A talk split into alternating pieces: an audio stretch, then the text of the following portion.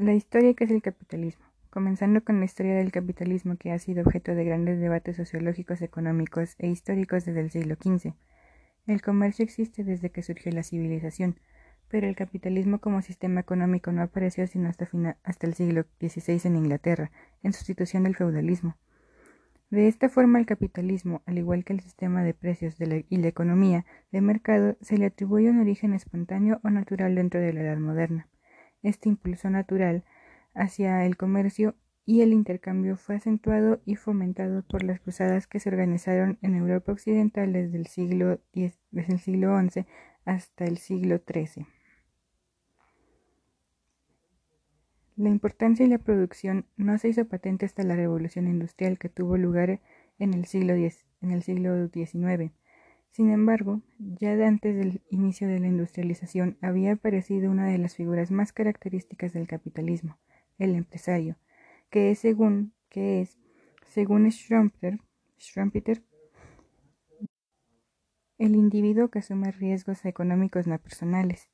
El camino hacia el capitalismo a partir del siglo XIII fue allanado gracias a la filosofía del Renacimiento y de la Reforma Protestante.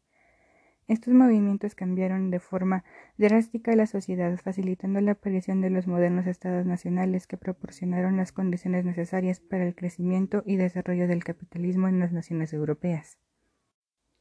Ya habiendo visto la historia, ahora toca saber qué es el capitalismo.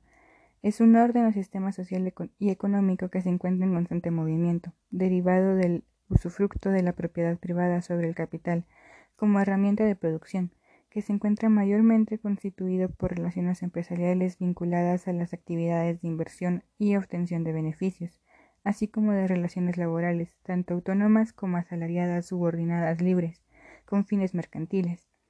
En el capitalismo los individuos y las empresas, usualmente representadas por los mismos, llevan a cabo la producción de bienes y servicios de forma privada e interdependiente, dependiendo así de un mercado de consumo para la obtención de recursos. La distribución se organiza y las unidades de producción se fusionan o separan, de acuerdo a una dinámica basada en un sistema de precios para los bienes y servicios.